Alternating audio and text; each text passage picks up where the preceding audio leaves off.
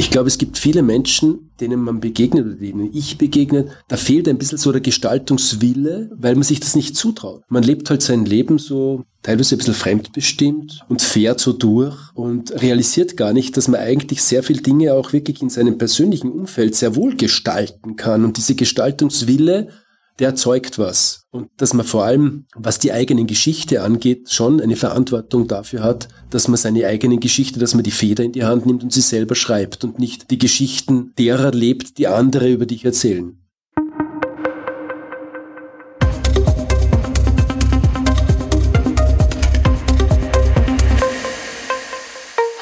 Hallo, herzlich willkommen beim Podcast Out of Box. Hören Sie die Heroes der Zukunft.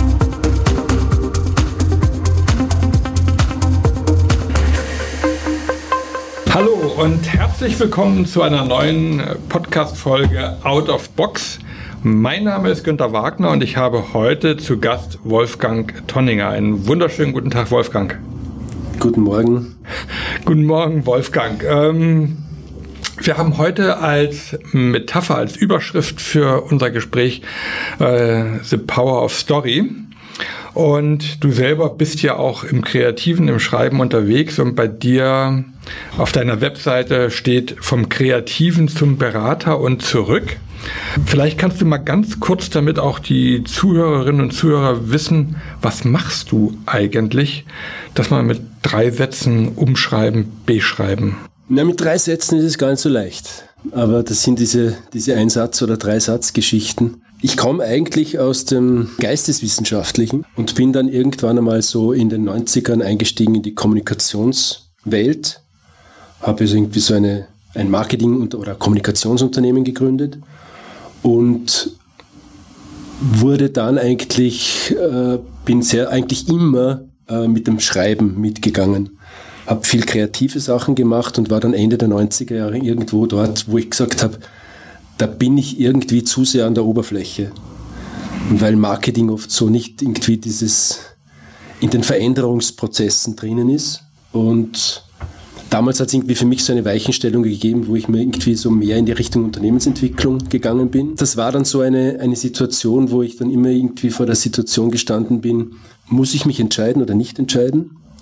Ich habe mich bis heute nicht entschieden und deshalb habe ich eben beide Hüte eigentlich auf, den Hut des Kreativen, des Menschen, der schreibt, der äh, Storyboards macht für Videos, der Produktionen macht im kreativen Bereich und dann den anderen Hut des Unternehmensberaters, der vor allem in Richtung Kulturentwicklung geht, der aus dem systemischen Coaching herkommt und der sehr stark mit Geschichten arbeitet und die Geschichten, die verbinden irgendwie beide, beide Positionen sehr gut, weil ich arbeite eigentlich in beiden Bereichen mit Geschichten und das ist eigentlich das, was mich fasziniert. Mhm. Insofern auch nicht nur das, nicht nur die Geschichten, sondern auch überhaupt die Bedeutungen und die Wörter und die Dinge, die da so mitschwingen. Mhm. Ja gut, daher haben wir ja auch heute als Überschrift ja äh, gewählt äh, The Power of Story.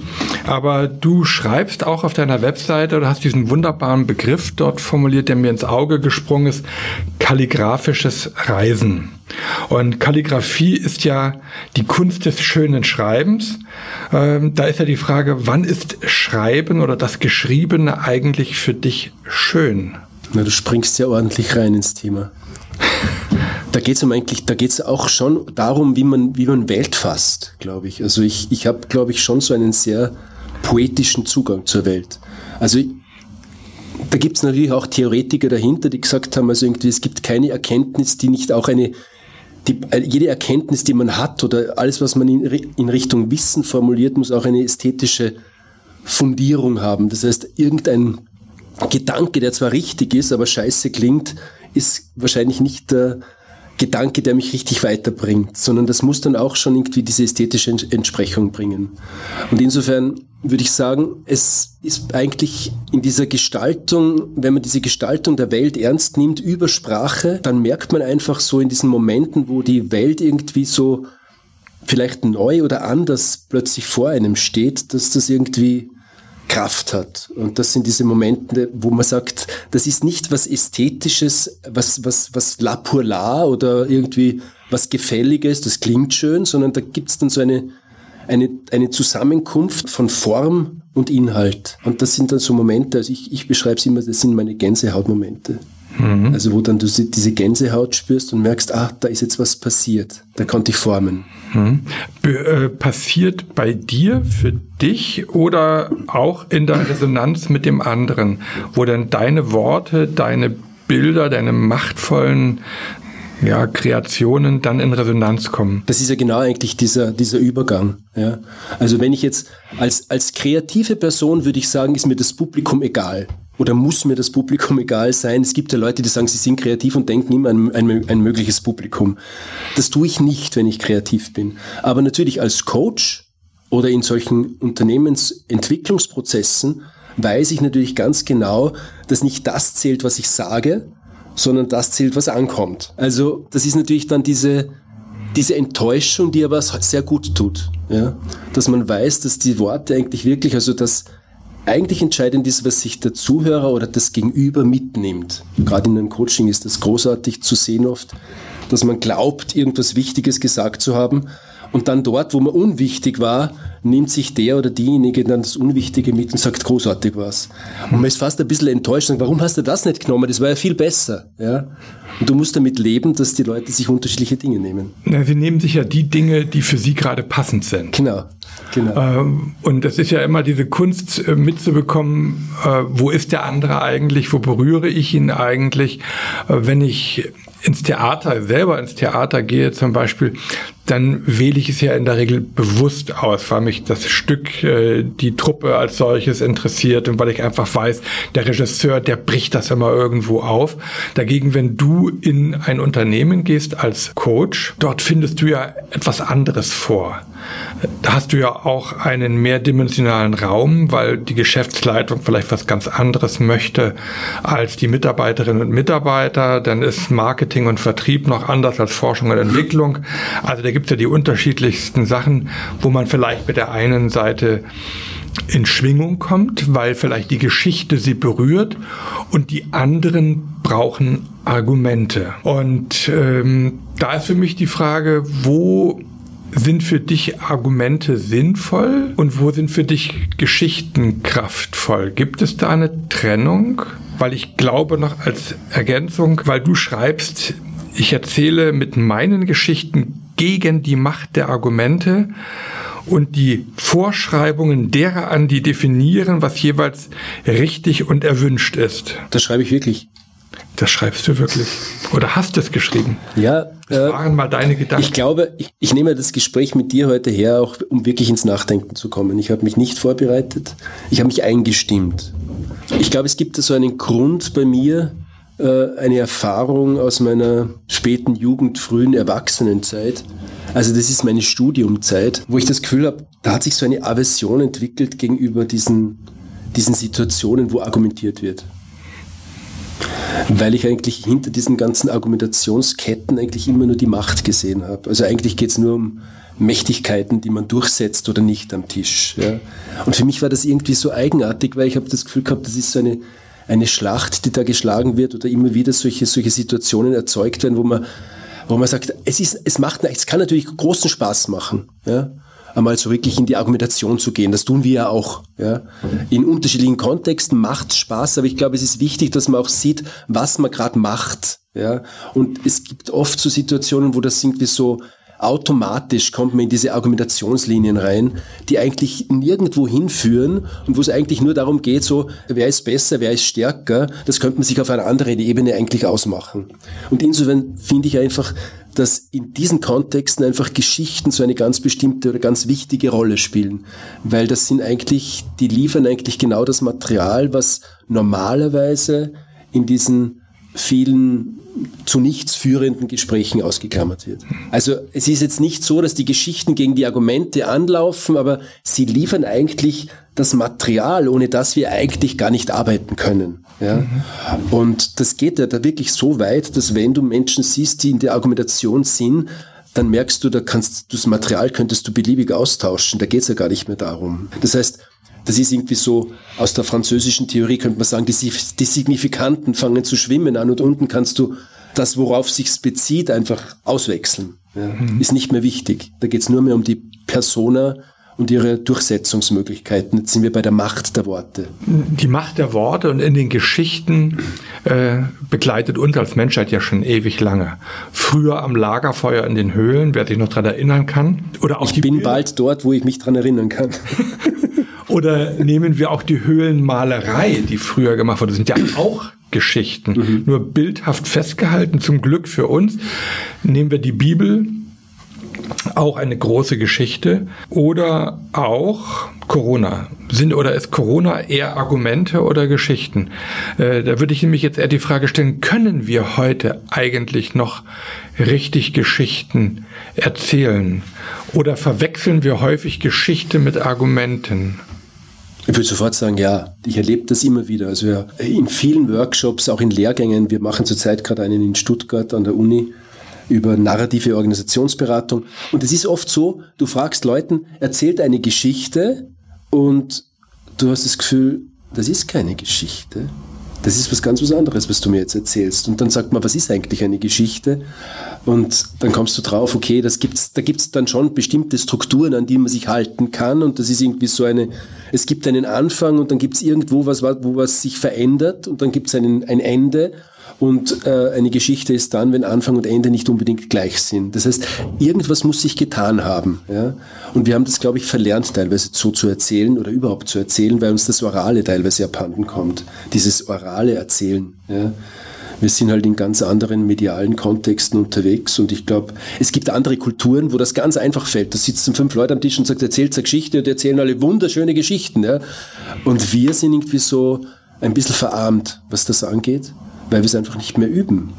Und weil wir irgendwie, glaube ich, auch das Gefühl haben oft, dass diese ganz konkreten Dinge äh, zu privat sind, äh, nicht relevant sind und uns da irgendwie, also wir wollen damit gar nicht reinkommen oft, nicht? oder weil wir uns natürlich auch mit Geschichten exponieren. Wenn du jetzt narrativ arbeitest, so wie wir, also im Coaching oder in anderen Kontexten, dann ist es einfach so, dass du alles, was du versuchst, in eine Erfahrungsnähe zu bringen, und unsere Situation zeichnet sich eigentlich dadurch aus, dass wir von der Erfahrung meistens so weit weg sind, ja, und irgendwo auf irgendwelchen Wolken miteinander reden über Klimawandel und alles ist globalisiert und alles, das Große wird angegangen, ja. Aber so das ganz Konkrete, was ist eigentlich mein Erfahrungsgrund, warum ich mich hier so bewege oder so, das wird oft ausgeklammert. Und das sind genauso diese Geschichten, die uns irgendwie so umgeben und die uns begleiten. Diese Geschichten sind ja nicht nur das, was ich persönlich habe, sondern auch der Raum, in dem wir gerade sitzen, der hat ja auch eine Geschichte. Das ist mal als Raucherbox installiert worden und in der Corona-Krise hat hier in Salzburg im Hefterhof äh, die ähm, dann in die Kurzarbeit geschickte Mannschaft die Idee gehabt, wir gestalten diesen Raum um in ein Kulinarium. Ja, vielleicht habe ich deswegen so einen, so einen leichten Raucherhusten heute. Ja, so Räuspern. So als Erinnerung an die alten genau. Raucher, die hier waren. Und die Raucher dürfen jetzt äh, im überdachten Freien äh, dort ihrer Lust frönen. Aber dieser Raum hat ja auch eine Geschichte. Und diese Geschichte ist ja nicht nur, dass wir jetzt in diesem Raucherraum, in diesem ehemaligen Raucherraum sitzen, sondern es ist ja auch, wie ist die Idee entstanden? Also in der Not hatte man die Zeit, aber auch gleichzeitig, man wollte mit etwas Neuem sich präsentieren. Und man hat dann auch einen Arbeitseinsatz gebracht. Man hat alles eingelassen. Man hat es mit neuen Bildern, mit wunderbaren Sachen hier ausgestattet, so dass einer, der es nicht weiß, diese Geschichte eigentlich gar nicht kennt. Der kommt hier nur rein und kann sagen, gefällt mir oder gefällt mir nicht. Ja? Mhm. Aber wir können jetzt ergründen, wie es dazu kam. Und die Mitarbeiterinnen und Mitarbeiter hier vom Hefterhof, die waren heute früher auch richtig stolz. Stolz waren sie. Richtig ja. stolz, ja. das berichten und zeigen zu können. Mhm. und weil du vorhin auch gesprochen hattest, die bei den Argumenten geht es um Macht, aber eine Geschichte hat doch auch Macht. Ja, weil wenn du sagst nämlich Power of Story, was ja auch euer, der Titel eures Buches ist, dort eine mhm. Geschichte kann ja auch machtvoll sein. Sie hat ja auch Energie. Äh, sie hat ja an der Stelle aber auch eine, eine Action, die drinne ist. Also die Action, was jetzt hier umgestaltet wurde, was gemacht, was getan wurde. Sie zeugt aber auch in Anführungsstrichen von der Zeugungskraft, mhm. etwas in die Welt zu bringen, hier jetzt diesen neuen Raum in die Welt zu bringen. Was sind das so für Sachen, wenn du das jetzt so hörst?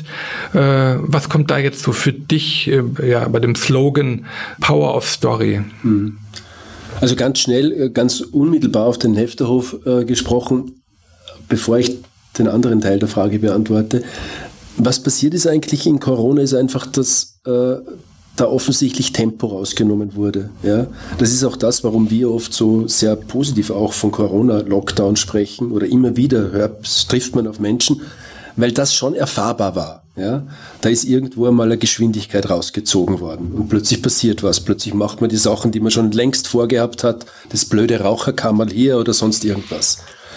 Das ist gut, weil das ist ja auch die, der Grund dessen, worauf dann eigentlich so sehr vieles passiert, was man Kreativität nennt. Und das andere ist natürlich ganz richtig und wichtig, was du sagst. Äh, wir, wir sind ein bisschen äh, gewohnt daran, Macht immer so negativ wahrzunehmen. Ja? So die Macht. Und, und meistens wird ja Macht auch erfahren eher so als Ohnmacht. Das ist ja ganz interessant. Ja. Also, wo man sich selbst positiv als Machtausübende erfährt, das, das passiert meistens nicht, sondern die meisten Leute, wenn, wenn ich mit dir oder mit jemand anderen spreche, sagt, ja, ich fühle mich so ohnmächtig. Und meistens, und lustigerweise fühlen sich sehr oft auch Menschen in Firmen, die die Top-Positionen bekleiden, sprechen von ihrer Ohnmacht. Ja? Also es wird viel eher erfahren. Da geht es darum, auch irgendwie zu sehen, dass man zu, zu, sagen, dass man, dass man irgendwie so ein ganz ein bisschen ein komisches Verhältnis zur Macht hat. Weil Macht hat total positive Dinge in sich. Also man könnte es ganz reduziert formulieren, dass Macht die Energie ist, etwas umzusetzen. Das könnte man mal so stehen lassen. Nicht? Und mit Geschichten ist es natürlich besonders so, dass man natürlich irgendwie, es gibt die Power of Story und dann gibt es Stories of Power. Wir erzählen Geschichten nie auf der grünen Wiese, wir sind immer in einem Diskursfeld oder in einem gesellschaftlichen oder kulturellen Umfeld eingebettet. Das heißt, wir haben immer so eine, eine, eine Geschichte, die von oben kommt, wo uns teilweise Bedeutungen aufgezwungen werden und dann, wo sich Geschichten gegen diese Bedeutungen wenden, aber wo Geschichten eben auch wirklich äh, eine Kraft entfalten aus sich heraus und das, das muss man auch nehmen. Also es gibt, glaube ich, wenn man narrativ arbeitet, denkt man eigentlich immer in diesen Kategorien der Dekonstruktion und der Co-Konstruktion. Das heißt, es geht eigentlich immer auch um Gestaltungsmacht. Oder, und, und, und es geht vielleicht noch viel eher darum, äh, um den Gestaltungswillen. Ich glaube, es gibt viele Menschen, denen man begegnet oder denen ich begegne, da fehlt ein bisschen so der Gestaltungswille, weil man sich das nicht zutraut. Ja? man lebt halt sein Leben so teilweise ein bisschen fremdbestimmt und fährt so durch und realisiert gar nicht, dass man eigentlich sehr viele Dinge auch wirklich in seinem persönlichen Umfeld sehr wohl gestalten kann. Und diese Gestaltungswille, der erzeugt was. Ja? Und dass man, dass man vor allem, was die eigene Geschichte angeht, schon eine Verantwortung dafür hat, dass man seine eigene Geschichte, dass man die Feder in die Hand nimmt und sie selber schreibt und nicht die Geschichten derer lebt, die andere über dich erzählen. Hm. Ja. Und das passiert oft so und dann, dann muss man teilweise auch sehr viel so motivierend auch sein in diese Richtung, dass man sagen, dass man sagen muss, also da geht was, da ist was möglich in diesem Feld, da kann, können nicht schöne Sachen entstehen. Wenn ich mal auf Macht zurückkomme, ich glaube, oft verwechselt man Macht mit, ähm, oder was heißt verwechselt man? Man schreibt Macht zu. Jetzt zum Beispiel der Bundeskanzler hat die Macht ja. oder der Polizeipräfekt hat die Macht, das und das umzusetzen. Und ich erlebe Macht dann als die Ordnungsmacht, die mir vorschreibt, was ich zu tun und zu lassen habe. Auf der anderen Seite hattest du auch von der Gestaltungsmacht gesprochen.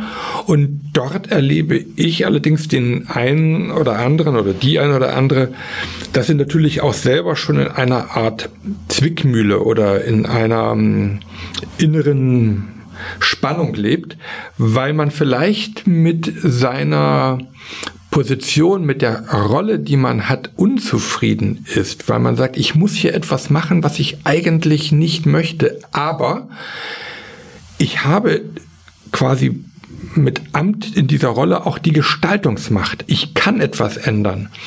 Und das ist dann diese Balance, wie kriege ich, wie lange halte ich das aus, diesen Spannungszustand? Das ist eigentlich mir den Atem raubt, weil mir ja auch etwas vorgeschrieben wird, gerade in Unternehmen, in größeren Organisationen oder auch in einem Familienunternehmen, wo ja auch der Patriarch dann vielleicht ja. dementsprechend agiert. Und gleichzeitig aber kommen wir zu dieser Gestaltungsmacht, mit der ich natürlich dann auch äh, wie bei einem Theaterstück dementsprechend auch eine Handlungsstory, ein Handlungsablauf dementsprechend äh, machen kann, den ich auch äh, bringen kann. Und bei Story fällt mir eins ein, äh, das können jetzt die Zuhörerinnen und Zuhörer nicht sehen. Du hattest vorhin gerade grüne Wiese gesprochen. Ich hatte dich vorhin darum gebeten, dass du mal eine grüne Wiese ausbreitest, entwickelst, auf der du Figuren platzieren darfst aus einer Story, die wahrscheinlich sehr viele kennen, nämlich Star Wars. Was sind die Figuren, die du für dich ausgewählt hast und warum? Also da gibt es eine grüne Wiese, das ist so ein, ein Plastilin, das ausgebreitet wurde und ich habe den Luke Skywalker draufgestellt. Ich muss dazu sagen, ich bin kein Star Wars-Kenner. Äh, ja, ich habe zwei, drei Folgen gesehen und es hat mich mehr oder weniger berührt. Ich bin überhaupt nicht so dieser Science-Fiction-Typ. Ich bin eher so der französische Film-Typ. Ja, so wo sehr viel dialogisch passiert. Zum Dialog müssen wir unbedingt noch kommen. Okay, den Look habe ich hingestellt, weil einfach auch schon wieder der Name für mich schon wieder sowas hat. Ja, also gar nicht so die Figur, sondern der Skywalker. Ja, also der verkörpert so dieses Aufbrechen. Dann habe ich diesen, ich weiß jetzt nicht, wie der heißt. R2. Hä? Der R2. Das ist dieses Computer äh, Artificial Intelligence Ding hingestellt. Das hat so seine Spuren hinterlassen. Es hat sich sogar bewegt. Das ist der einzige, der sich bewegt hat auf dieser Wiese. Und dann habe ich gesagt, das reicht mir eigentlich. Es war auch nicht so viel Auswahl da, habe ich das Gefühl gehabt, aber das passt schon. Jetzt gibt es diesen Menschen, diesen, diesen Abenteurer, wenn man so will, und dann gibt es diesen Baustein äh, künstlicher Intelligenz, der durchaus irgendwie sympathisch ist. Und dann habe ich gesagt, okay, das könnte sie schon sein. Und dann habe ich diese, das ist die Prinzessin, glaube ich, oder? Die habe ich natürlich auch noch hingestellt, weil ich gesagt habe, okay, keine Geschichte entwickelt sich ohne Mann-Frau. Es gibt ja mittlerweile einige Filme und auch Geschichten, die ganz ohne Frauen auskommen. Ich glaube auch umgekehrt, es gibt Geschichten, die ganz ohne Männer auskommen. Aber so das irgendwie dieses Beziehungsverhältnis Mann-Frau ist natürlich schon spannend.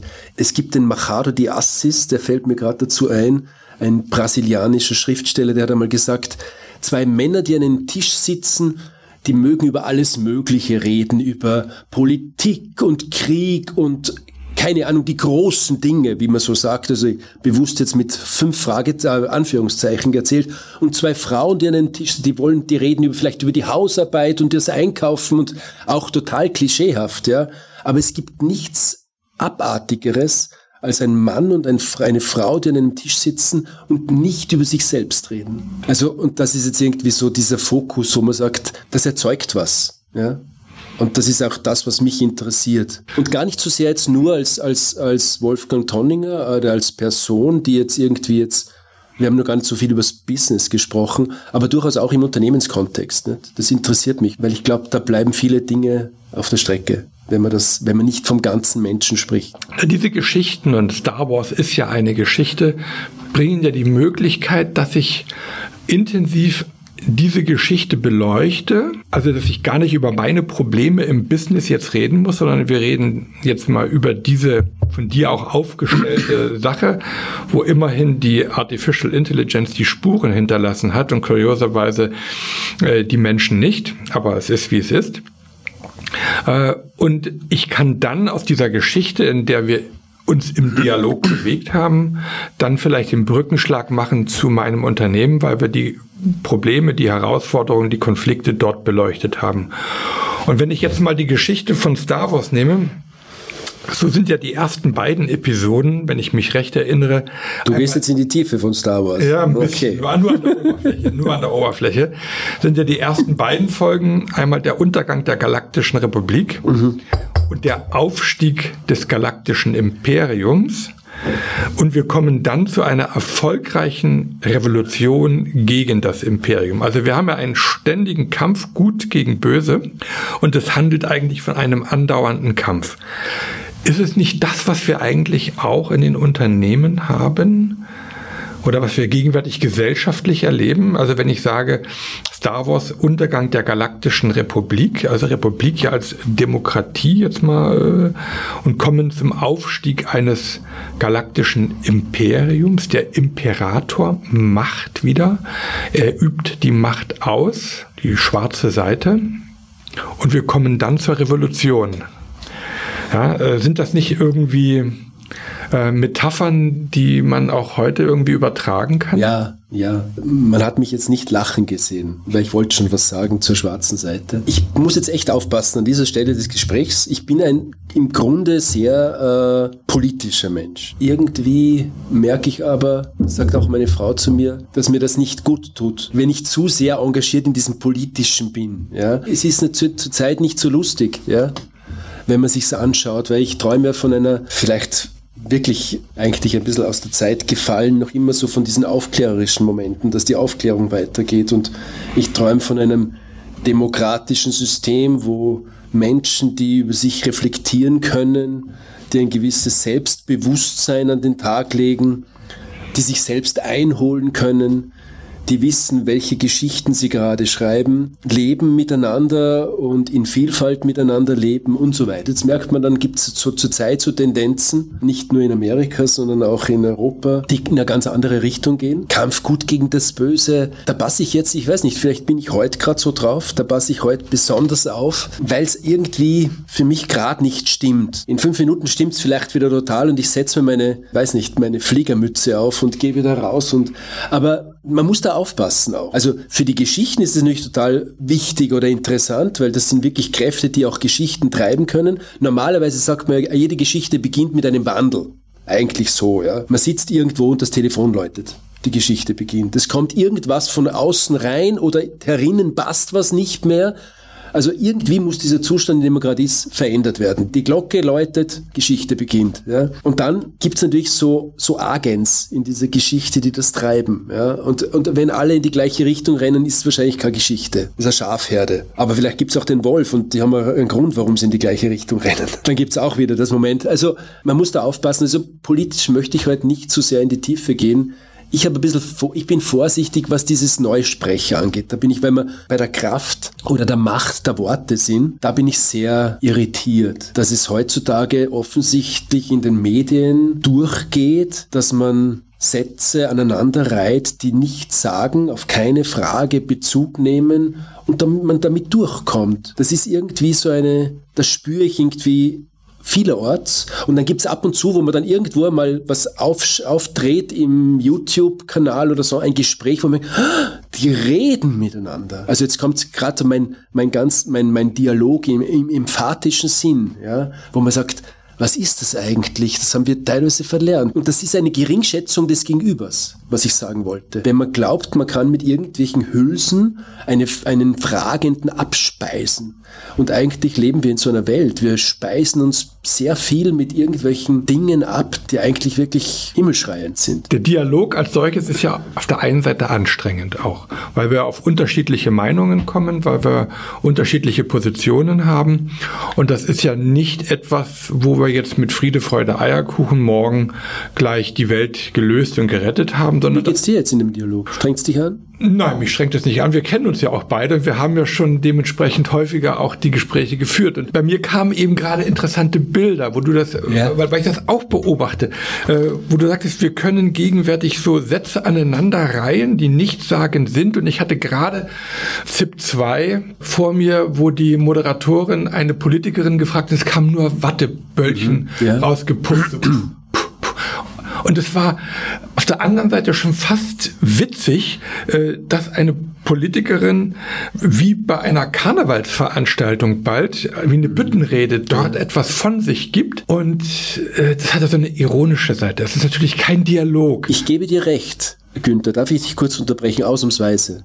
Ich gebe dir recht. Ich glaube, man muss das immer wieder auch aussprechen, dass diese Person in diesem Moment, wo sie das macht, eigentlich nichts anderes sagt als ich missachte dich. Absolut. Ja. ist eine Missachtung. Ja. ja, es ist eine Missachtung. Sie, sie nutzt sogar ihre Macht aus, weil sie sich auch nicht verantwortlich fühlt, mich zu informieren, obwohl wir eigentlich ja als die Bevölkerung sie gewählt haben, die Politikerinnen und Politiker. Ja. Das Gleiche erfahre ich aber auch in Unternehmen, äh, nur in einer anderen Art. Da können wir jetzt Skandale rauf und runter beten, bringt nichts, sondern die Frage Frage ist ja, was braucht es wieder, dass wir diesen Dialog führen auf allen Ebenen, dass wir diese, diese Auseinandersetzung lösungsorientiert, durchaus auch konfrontativ, also konfrontativ, also wertschätzend konfrontativ, weil dadurch etwas Neues entstehen kann, dass wir das wieder kultivieren können und nicht in diesen Kurzsätzen, nicht zu verwechseln mit dem Herrn Kurz, sondern die wir jetzt eher Twitter-mäßig meine ich, dass wir diese Kunst wieder beherrschen beherrschen, ganze Sätze zu schreiben, inhaltlich aneinandergereiht, den anderen als Geschichte einbinden und ihn auf diese Reise mitnehmen. Was braucht es dafür? Mir fallen jetzt zwei Dinge dazu ein. Es braucht Mut und es braucht eine Bereitschaft zur Reflexion. Da passiert ganz was Eigenartiges. Also Dialog heißt ja nicht, dass der eine redet und der andere sagt gar nichts. Also es ist nicht nur im Telling, man ist nicht nur im reinen Telling, es gibt ja oft Situationen, man setzt sich da an einen Tisch und zwei treffen sich oder machen wir das Zweiergespräch. Zwei treffen sich und die verbringen einen Abend und erzählen sich Dinge und sind am, am Ende von so einem Gespräch ist man müde. Warum ist man müde?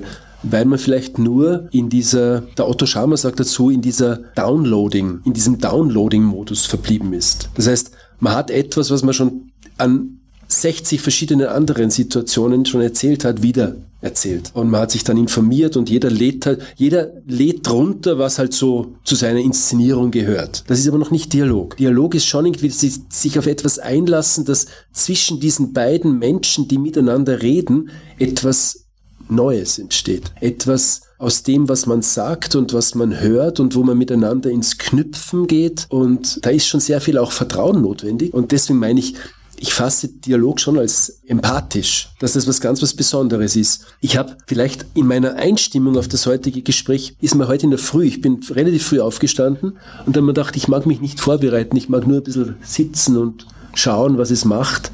Weil du hast mir eigentlich mitgegeben letzte Woche, das Thema ist die Macht der Worte und nicht die Power oder Macht der Geschichten. Also ich bin noch eine Ebene grundsätzlicher gewesen, was ich mir heute in der Früh wieder mitgenommen habe. Plötzlich ist mir eingefallen eine Situation. Ich war ein junger Bub mit fünf, sechs Jahren. Mir ist das lange schon nicht mehr eingefallen. Und ich bin mit meiner Großmutter immer wieder in die Kirche gegangen. Und meine Großmutter ist unter dieser Kanzel gesessen, wo der Pfarrer dann wirklich noch raufgegangen ist und gepredigt hat. Und wir sind da unten gesessen. Und ich habe immer das Gefühl gehabt, die Worte, die ich sehe ja nicht den, der redet, aber das ist so ober mir. Aber das eigentliche das Geheimnis dieses ganzen Kirchenbesuchs war für mich immer dann dieser Moment, der, in, in dem Moment, wo der Pfarrer dann gesagt hat, das ist irgendwie die Verwandlung, da passiert die Verwandlung und dann hat meine Großmutter neben mir mit der, auf ihr Brustbein geklopft und dann wurden diese Worte, haben wir miteinander so gesagt, gehe nicht ein unter mein Dach, aber sprich nur ein Wort, so wird meine Seele gesund. Und das hat fast das habe ich mitgenommen aus dieser Zeit. Es gibt manchmal so Momente, so Gespräche, wo man miteinander spricht in einer anderen Art und Weise, wo man plötzlich merkt, wir bauen jetzt miteinander. Dieses Miteinander bauen, das ist schon was ganz was Großartiges, was zwischen Menschen passieren kann. Ich glaube, da, wenn das, wenn man das öfter erlebt, da hat man diese Gänsehaut, da ist viel da und da sind meistens auch Geschichten im Spiel. Stichwort Kür Abschweifung. Nein, überhaupt keine Abschweifung. Weil mir jetzt nämlich gerade kam, es gibt ja Berufe, die es lernen, diesen Dialog, diesen Diskurs zu führen. Das passiert zum Beispiel in der Kirche, aber auch nicht nur in unserer römisch-katholischen Kirche, sondern auch zum Beispiel im Buddhismus, in den Klöstern, wo einfach die Menschen schon von, von klein auf an quasi diesen Dialog lernen. Und betrachte ich heute einmal die Ausbildung von Betriebswirten, von Volkswirten, ist es ja eher ein Argumentieren von Zahlen, Daten, Fakten. Jetzt sind wir dort wieder. Jetzt sind wir wieder dort. Das heißt, ich brauche eigentlich auch dass ich es lerne. Ich brauche also auch den Raum, wo ich argumentieren, wo ich Geschichten lernen kann, wo ich alles lernen kann. Also nicht nur meinen Standpunkt vertreten mit meinen Argumenten, sondern wo ich auch die Argumente des anderen lerne aufzunehmen, zu reflektieren und dann in den Diskurs zu treten, wo ich aber auch lerne, Geschichten zu erzählen. Und das fehlt mir ein klein wenig, abgesehen von einigen wenigen Berufen, wo das heute auch noch praktiziert wird. Und daher die Frage vorhin, was braucht es eigentlich, dass wir es wieder erlernen. Es müsste eigentlich in der Schule schon anfangen. Und dort kommt so als letzter Gedanke dazu, ich hatte letztens gerade eine Arbeit gelesen von einem Waldorfschüler in der 12. Klasse zum Thema 5G Mobilfunk, der das derartig reflektiert aufgearbeitet hat, wo ich begeistert war, dass ein Schüler der 12. Klasse derartig intensiv nicht anklagend, sondern wirklich wunderbar vom breiten Horizont her sich mit dem Thema auseinandergesetzt hat. Ja, das hat mich berührt. Jetzt sind wir bei der Schule. Also da gebraucht es natürlich sehr viel. Ich bin kritisch der Schule gegenüber. Ich weiß aber, dass es gute Lehrer gibt und dass eigentlich ja die ganze Schulzeit eigentlich wirklich nur davon abhängt, dass man ein, zwei gute Leute trifft. Dann reicht das schon. Das kann schon ausschlaggebend sein für eine Entwicklung oder für ein ganzes Leben, dass das zumindest gepasst hat. Aber natürlich, wenn man Menschen irgendwie dazu mehr oder weniger hernimmt, ihnen irgendwie was reinzutrichtern oder reinzuschütten äh, und die müssen halt irgendwelche Inhalte empfangen, äh, junge Menschen und, und sich nicht um die anderen Dinge kümmert, dann ist es irgendwie nicht so toll. Das passiert sicher immer noch, aber was muss man lernen? Ich glaube, was du vorher angesprochen hast, dass die im Buddhismus oder, oder in anderen Kulturen Dialog gelernt wird, ich glaube, wahrscheinlich kann man auch Haltung lernen. Also das ist irgendwie so eine Grunddisposition, wie man anderen Menschen gegenübertritt. Eben, dass man nicht nur hört, wenn du jetzt sprichst, dass ich nur höre, was bei mir ausgelöst wird, was bei mir wieder abrattert, irgendwelche Dinge, die ich eh schon weiß, sondern dass man auch im Hören bleibt und irgendwie auf Dinge achtet, wo man sagt, wo ist der gerade? Und wenn ich, wenn du mich fragst, was man wirklich braucht, dann wäre das ja eigentlich, das meine ich ja mit Reflexion auch, dass die Menschen zumindest angeben können, wenn sie eine Meinung vertreten, wenn wir jetzt wieder in der Argumentation sind, woher diese Meinung kommt. Was sind die Annahmen dahinter? Was sind die Glaubenssätze? Also im Prinzip ist es eigentlich, was wir im Narrativ machen, ist es eigentlich eine ununterbrochene Reflexion über kulturelle Gegebenheiten. Ja? Dass man merkt, aha, so denken wir. Und in dem Moment, wo du dann anfängst zu schauen, okay, wo kommt denn das her? Dann wirst du plötzlich flexibler in dem, in dem Finden von neuen Möglichkeiten. Mir geht es eigentlich darum, dass man Beweglichkeit schafft. Und diese Beweglichkeit sieht man dann auch in, ganz konkret in einem Dialog, ob die Menschen sich bereit sind zu bewegen. Und wo beginnt's? Haltung wieder wahrscheinlich, dass man nicht sich selbst begreift als dieses, das geht jetzt schon sehr ins Grundsätzliche, es gibt nicht nur den Günther und den Wolfgang, sondern der Günther ist eben kein Singular, sondern ein Plural. Da beginnt schon Diversität. Wir reden die ganze Zeit über Diversität und um, dass es, dass es Unterschiede gibt und begreifen uns selbst irgendwie so in so einer ganz simplifizierten Art und Weise. Warum lassen wir nicht ein bisschen die Rollen zu, in denen wir drinnen sind und, und diese Anteile zu? Und wenn wir uns als Plural begreifen, dann können wir auch das, was rundherum so divers oder, oder anders abläuft. Vielleicht kriegen wir da, dafür ein Sensorium, das zu sehen. Das könnte auch schon so etwas sein. Aber das hat damit zu tun, dass man sich bewegt und dass man irgendwie nicht auf einer Geschichte, jetzt sind wir nochmal bei den Geschichten, nicht auf einer draufsetzt. Ich bin immer bestürzt darüber, wie Menschen dann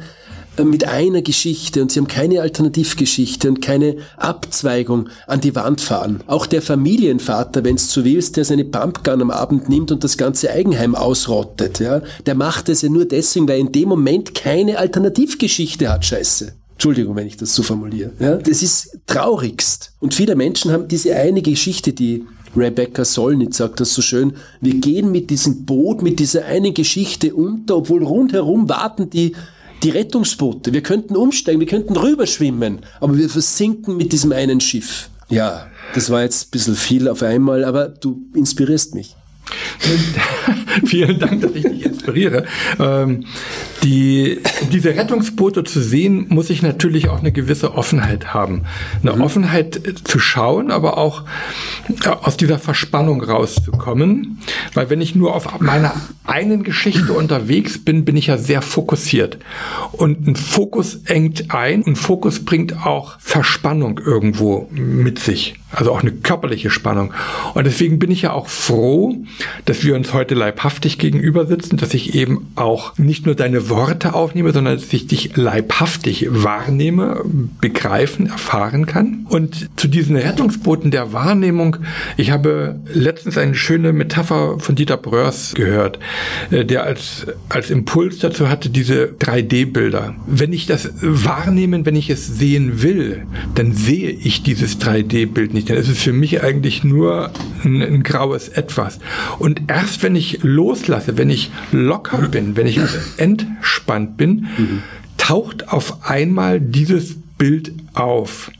Und das ist vielleicht genau das, dass dieser Mann ja. mit der Pumpgun, der da wild um sich schießt, nämlich genau diese Verspannung, diese Fokussierung auf seine eine Geschichte hat. Und es braucht natürlich diese Lockerheit, um diese anderen Sachen wahrnehmen zu können. Nur die Umgebung, in der wir uns alle befinden, ist doch heute so komplex geworden, dass die meisten Menschen damit ja eine totale Überforderung haben. Die sind ja froh, wenn sie ihre eine Geschichte überhaupt leben können. Und da ist ja die Frage, wie kommen Sie aus, in diese Offenheit, mehrere Geschichten, mehrere Rollen anzunehmen, zu erkennen und auch noch auszuleben. Ich hätte jetzt, glaube ich, dreimal einsteigen können, weil überall so Abzweigungen für mich du aufgemacht hast. Ich bin in diesem Inspirationsboot gefangen.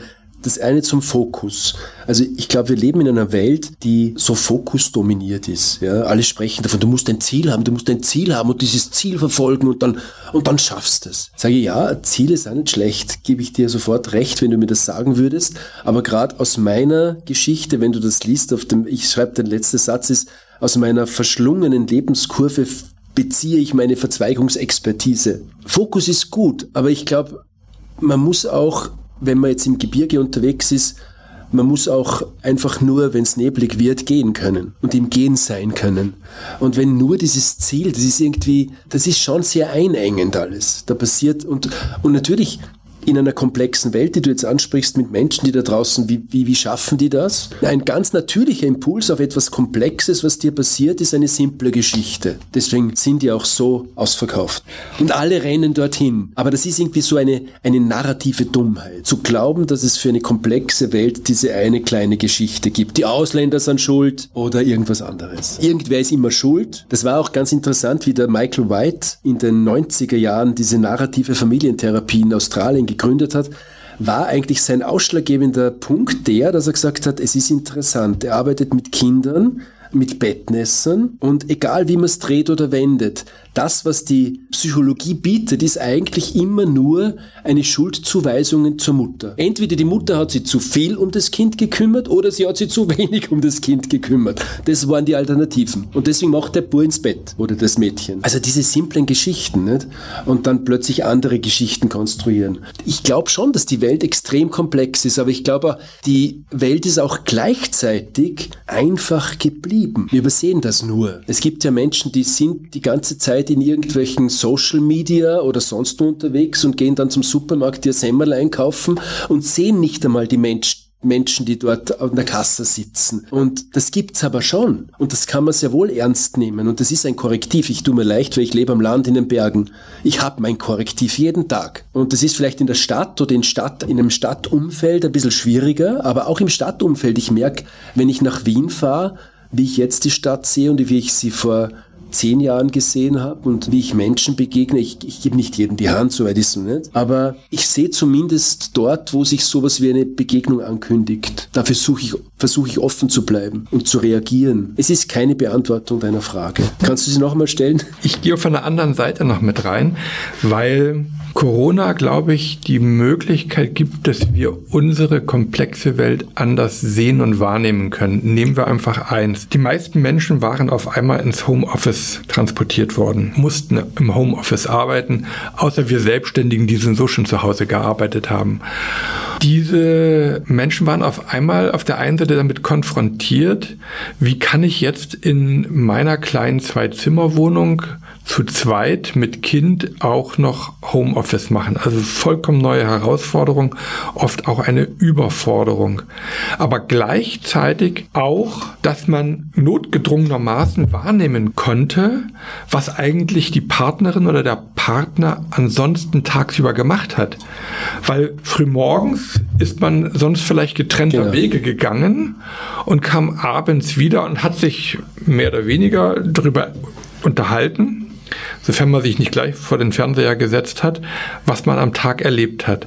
Jetzt auf einmal war man 24 Stunden eingeschlossen und hat quasi erlebt, mit dem Kind gemeinsam oder Kindern, was es eigentlich heißt, als Familienverbund das zu durchlaufen. Und was wir gegenwärtig erleben, ist ja nicht eigentlich nur eine Verlagerung der Arbeit ins Homeoffice, sondern es ist ja eine vollkommen neue Betrachtung des Faktors Arbeit, nämlich was ist jetzt, wenn ich zu Hause bin, Erwerbsarbeit, was ist jetzt vielleicht Familie, was ist, wo ich vielleicht auf einmal auch als Lehrerin oder Lehrer tätig bin, weil die Kinder nicht in die Schule dürfen, weil da auch zu ist dass man mitbekommt, welche Herausforderung das ist. Das heißt, ich sehe auf einmal das Leben und erfahre das Leben ganz anders. Und ich glaube, wir als Gesellschaft haben die Möglichkeit, diese Sache jetzt anders zu erfahren, zu begreifen ja. und auch wertzuschätzen. Ja, ja, die Rollen werden durchlässiger auch. Ja. Nicht? Was, was Corona vor allem gebracht hat, ist ja diese Synchronizität der Ereignisse. Also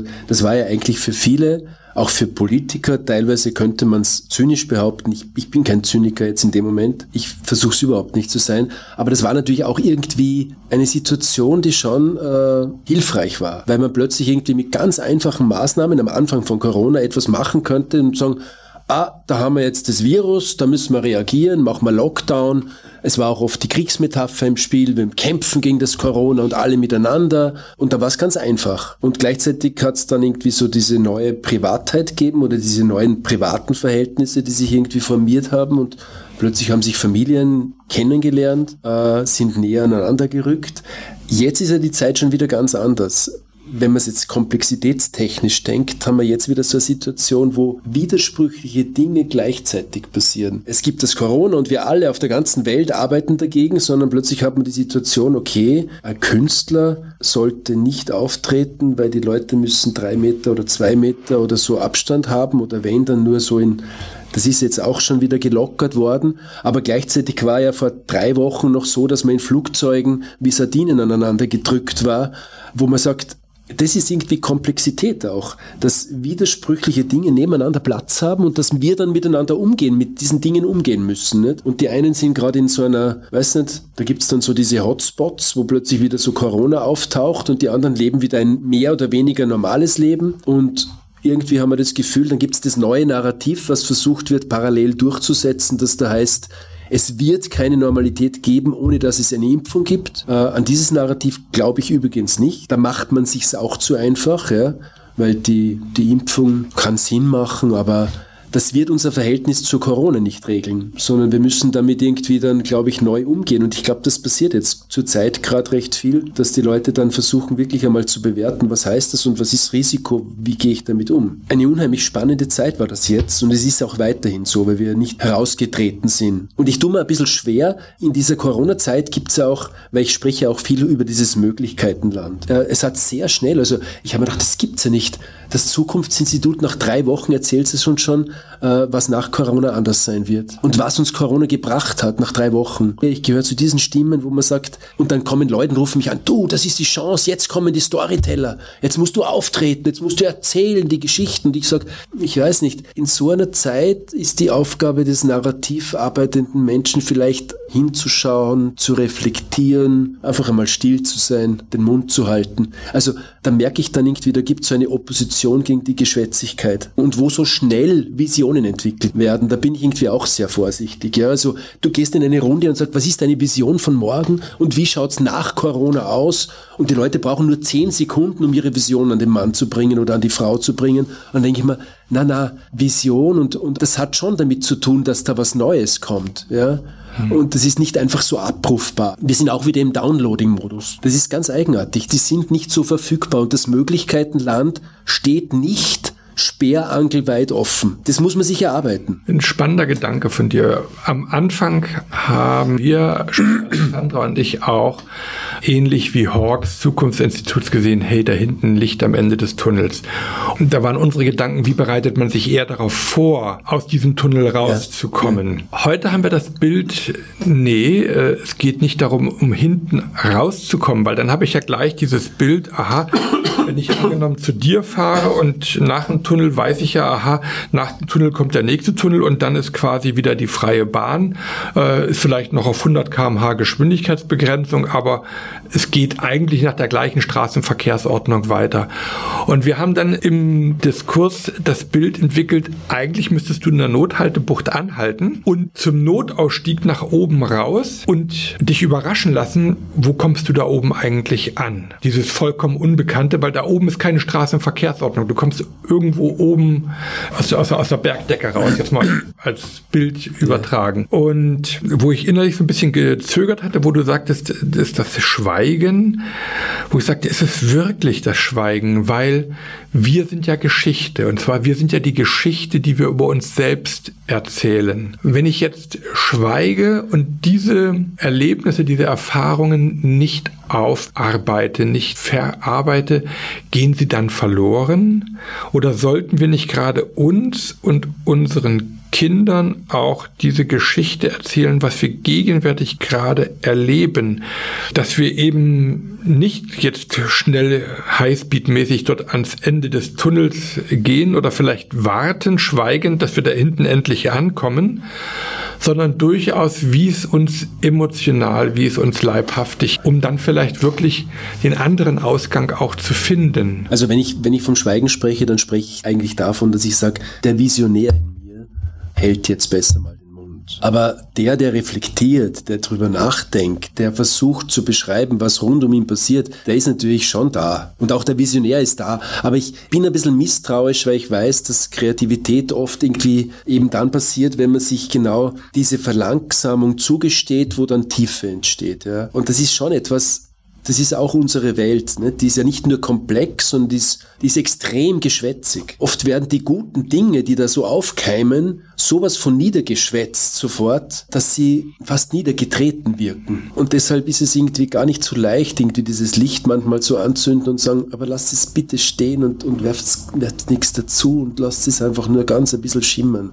Mhm. Also diese zarten, diese, diese anderen Töne sind mir irgendwie wichtig, auch diese Zwischentöne. Und das ist natürlich, wenn man jetzt da draußen irgendwie unterwegs ist, das ist auch für Unternehmen interessant. Da geht es auch darum, etwas zuzulassen, ja, was auch im Unternehmen da ist. Äh, ja, ich glaube, das ist irgendwie schon ein bisschen die Zeit auch. Ich würde gerne mal zum Abschluss das mit aufgreifen, was du ähm, eben gerade gesagt hattest, mit diesem Visionär in dir quasi zwar das Lichtlein vielleicht anzünden, aber stehen lassen. Ich persönlich glaube, weil gerade diese Geschwätzigkeit da ist, dass im Moment, wenn ich mir nichts erzähle oder meiner eigenen Stimme nicht zuhöre, andere die Geschichte erzählen und ich dann vielleicht diese fremde Geschichte zu meiner eigenen Geschichte mache und dann laufe ich wieder, wie wir eingangs gesagt haben, wie die Lämmlinge, quasi wie die Schafherde den anderen hinterher. Was braucht es, dass ich eben dieser Gefahr mich nicht aussetze, sondern dass ich ob als Mensch, als Organisation, als Unternehmen eben meine eigene Geschichte